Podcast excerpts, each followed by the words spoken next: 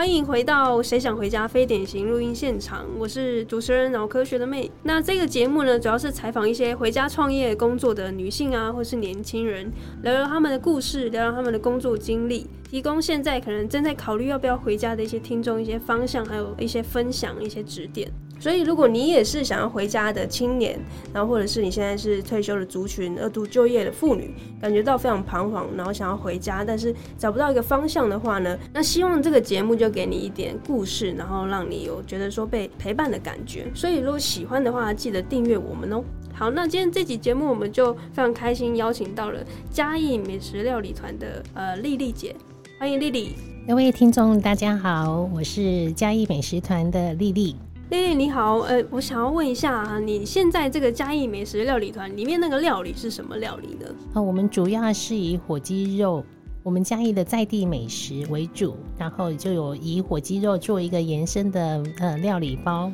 然后我觉得这个呃丽丽姐太客气了，因为 你们家这火鸡肉饭就是嘉义的最经典的料理。那嘉义火鸡肉饭非常多家。如果你是嘉义人，或者是你根本不是嘉义人，你一定也会知道说嘉人最最有名的一个美食就是鸡肉饭。那其实我上网调研过，我觉得查过资料，原来我们嘉义市嘉义县加起来总共是超过一百二十间的鸡肉饭，可能甚至更多，是还没被记载进去的。那这个嘉义火鸡肉饭，丽丽姐的嘉义火鸡肉饭就矗立在我们的嘉义市火车站前。你一出站的时候，就会看到有两间火鸡肉饭，是有黄色招牌跟红色招牌的。那丽丽姐这边就是左手边的红色招牌。红色招牌这一家五十年老店，请认明标志，不要走错了。对，红色招牌非常显眼，一进出站一定看到的。嗯，所以啊，这个火鸡肉饭呢，它这么多间。在每一个新的就是店家要推这个火鸡肉饭的时候，一定会去所谓的竞争对手调查，或者是去查说现在大家喜欢的口味是什么样。那丽丽觉得说三雅有什么样独特的卖点，是有别于这一百多家，你觉得可以拿出来跟大家车拼的有没有？嗯，好。其实像现在的美食非常非常的多，琳琅满目。就像刚刚我们主持人讲的，一个转角就有一家火鸡肉饭，但是每个人心中总是有那么个滋味是无法被取代的。那我们三雅鸡肉饭呢，很幸运是位在嘉义市的火车站前。那早期呢，它的林业兴盛，曾经结合了台铁、深林铁路以及台糖铁路为一体，是一个多功能的客货运运输大站。而且是我们南来北往旅客的必经之地，这是我们的最主要的优点，因为它就是它的地点非常的棒。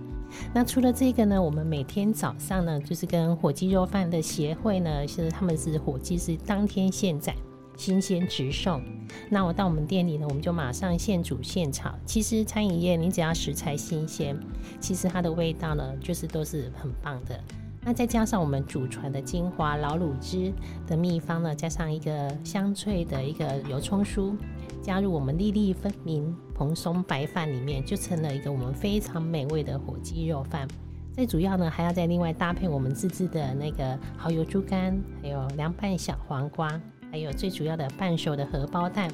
还有我们东石呢直送鲜甜的鹅鸭汤，这个就是让人满足的古早味餐点喽。哇，丽丽姐太会讲了，因为 料理一般我们都视觉系的，然后才会食指大动。但刚刚有没有体会到用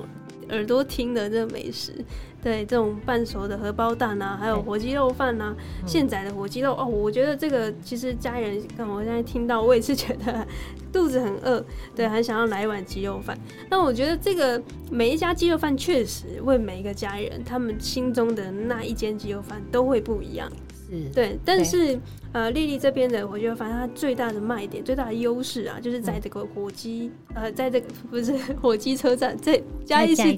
车站前面，直接变成火鸡车站。对对，嘉义市的这个火车站这边，呃，处理了五十年的老店，而且它会持续的薪火相传下去。对，那我们等下也会聊到这一块，就是这个薪火相传要怎么办，去维持这个这个薪火的持续的延续延续下去。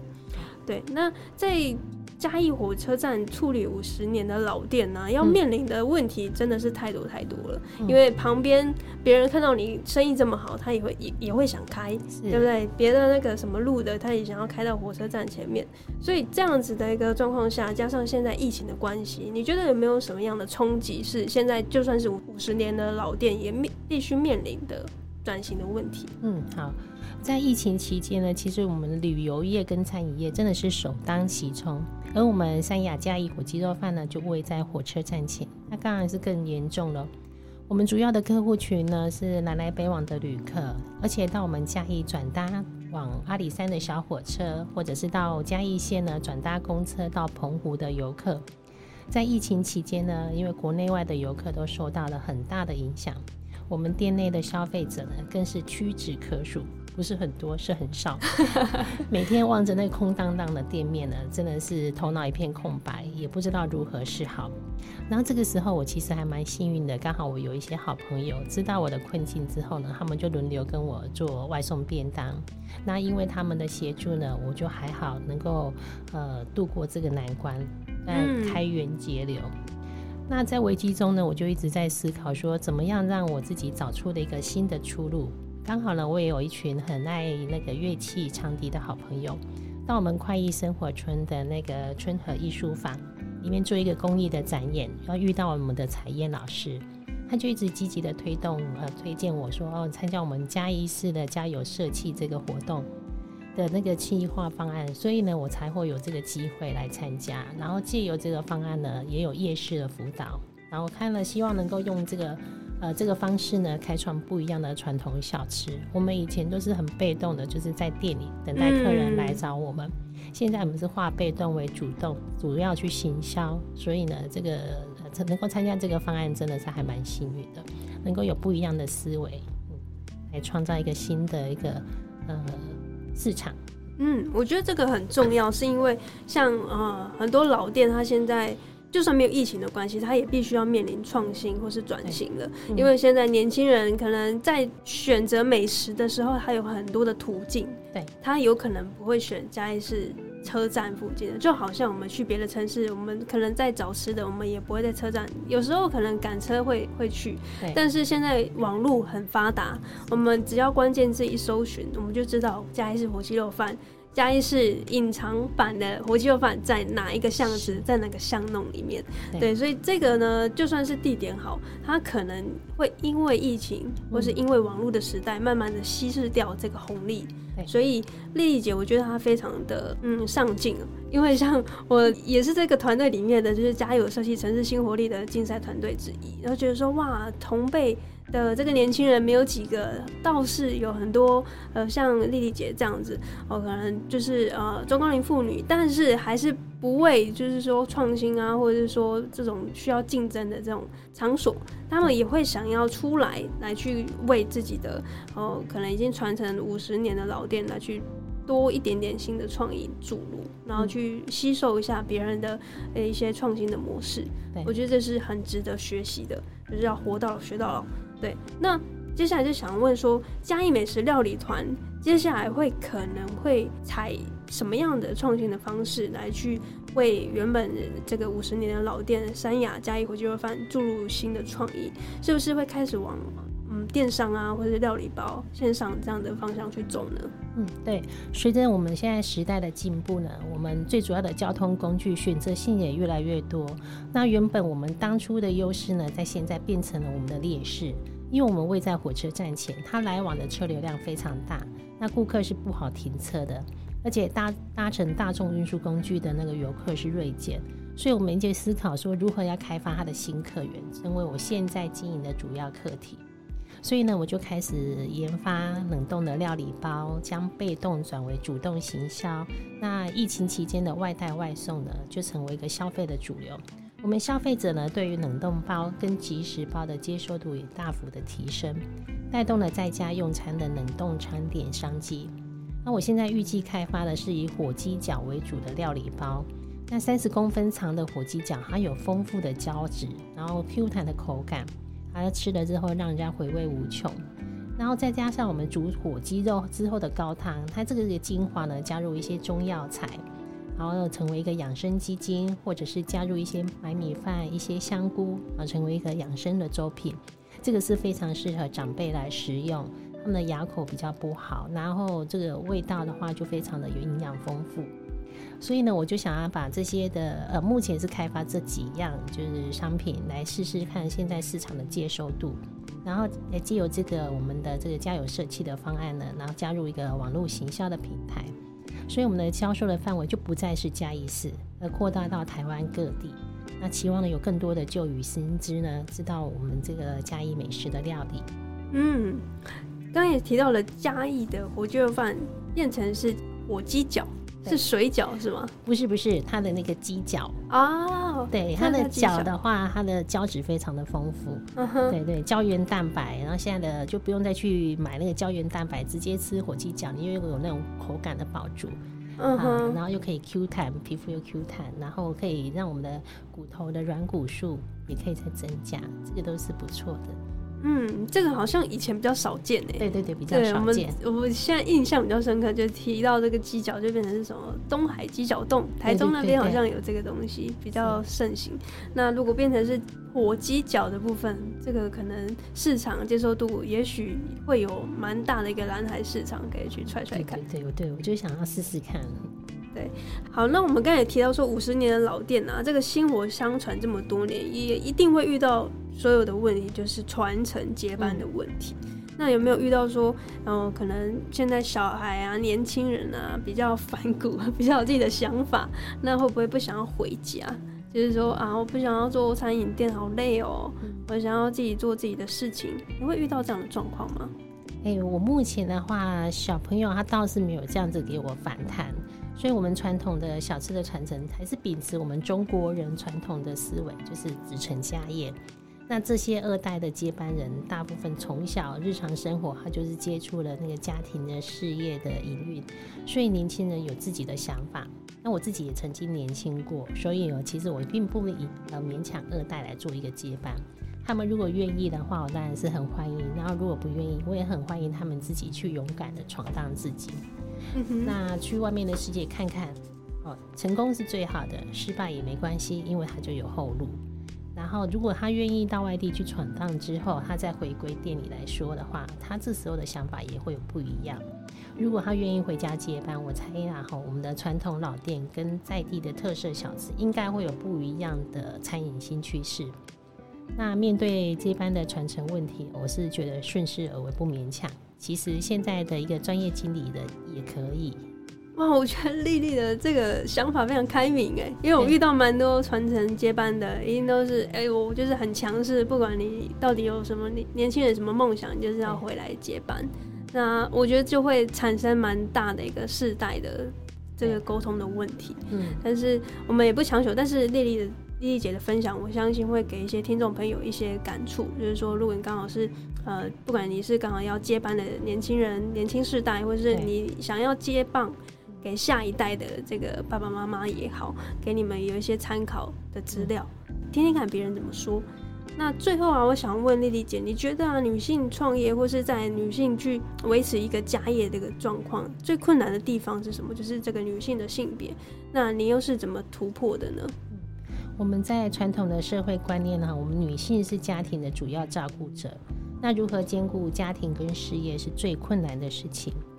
而且要平衡我们的理想跟多重的身份，一般是我们女性的创业者最大的课题。毕竟鱼跟熊掌是不可以兼得的。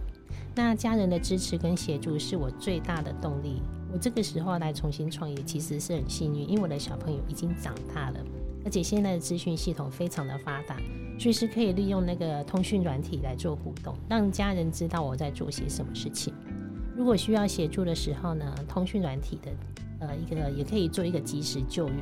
所以像我常常电脑使用不顺畅啦，或者是精修课程跟工作啦作为一个冲突的时候呢，他们就可以只要跟他们说一下，他们可以调动的话，都会尽量的互相配合。哦，所以这个在这个部分呢，我觉得我自己还蛮幸运的。那主要就是让事情的圆满，互相尊重，放心的用自己的节奏，就可以走出自己想要的路。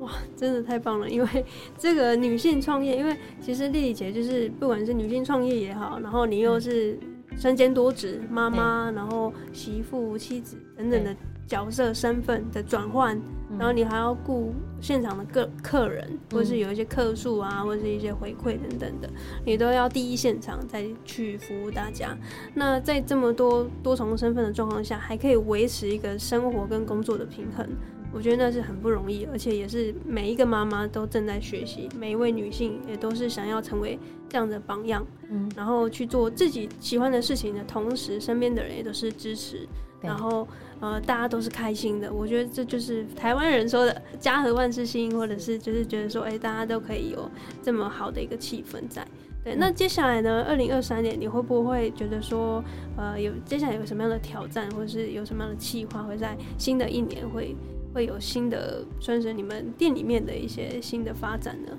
嗯，我再就是我们的工商服务时间啦哈。那我们嘉义美食团呢，主要是我们呃嘉义火车站前的三雅鸡肉饭为发起人。那我们是创立在民国三十一年，其实认真算应该也有七十年的时间了。那饮食在人的一生呢是非常重要的一环。对于高龄的长辈跟子女，总是希望吃的食物是对身心有益健康的。而且味蕾的满足呢，以及我们的一个脾胃呢，都是非常的重要。那现今的社会呢，以上大部分都是以双薪家庭为主，职业妇女即使有食谱的帮忙，在食材跟酱料取得不易，刀工跟烹调技术经验不足，匆匆忙忙中呢，常常导致料理的完成度跟食谱的标示口感的差异性有一种失落感。那如何呈现餐桌上的美好时光？不一定要大费周章啊，辛苦的、忙碌的，透过一种新的料理体验，可以摆出色香味俱全的餐点，不再是一个生活的难题。那我们嘉义美食团呢，就是由我们三亚鸡肉饭的负责人来邀约喜欢料理的好朋友，一同将拿手菜来分享给喜欢美食的同好。为了让许多没有时间准备食材的人也能够简单的下厨。帮助大家找回烹调的乐趣，对于吃进口中的食物更有安全的感受而诞生的。一星期只有一次也好，轻松加热在家饮食为概念，用料理联系家人的感情，全家人一起品尝属于自己的家庭味，不但是下班后的生活疗愈，也是一种生活的平时美。谢谢。好，那非常感谢丽丽姐，因为啊，我们知道说嘉义的火鸡肉饭真的是太多了。那我今天刚好有幸就是认识丽丽姐，然后就是其中一个 鸡肉饭呃店家团队的代表。那除了是知道说哦，其实，在同业的竞争啊，或者是不管是疫情的这个影响之下，每一个餐饮业的业主，或者是相关的行销团队，或者是等等接班的这些呃年轻世代。要面临的问题实在太多了，那唯有随着这个时代的就是趋势去做潮流的更新更迭，才能够持续的薪火相传，然后让世世代代都可以品尝到火鸡肉饭这么美好的滋味，再加以传承。嗯，好，要怎么找你们的店？我们的店在嘉义市仁爱路五百七十六至一号火车站前红色的招牌那一家哦，不要走错了。非常感谢丽丽姐。那下次如果有嘉义人回家的时候思念火鸡肉饭的滋味，一定就是找红色这个招牌的火鸡肉饭。那如果你是外地人，你就是第一次初次来到拜访嘉义的话，呃，出了火车站就一定是指明红色招牌。那说不定丽丽姐在里面帮你们做服务。好，OK，那我们就下一集见喽，拜拜，拜拜。嘿，感谢你的收听。现在我们推出好想订阅付费服务喽！疫情之后啊，各行各业皆面临着数位转型。那到底什么是数位转型呢？因此，我们希望能够集结女性创业、还有网络行销、边旅行边工作等三大议题，汇整每月最精华的内容和干货，给我们的女性创业家们，在工作跟生活忙碌之余，能够掌握第一手的数位时代资讯。每个月只要二九九。一天不到十块钱，就可以为自己的事业加装一对美丽的翅膀。心动了吗？现在直接到 Pocket 节目的说明栏里面找到订阅链接，那我们就在订阅里面见喽。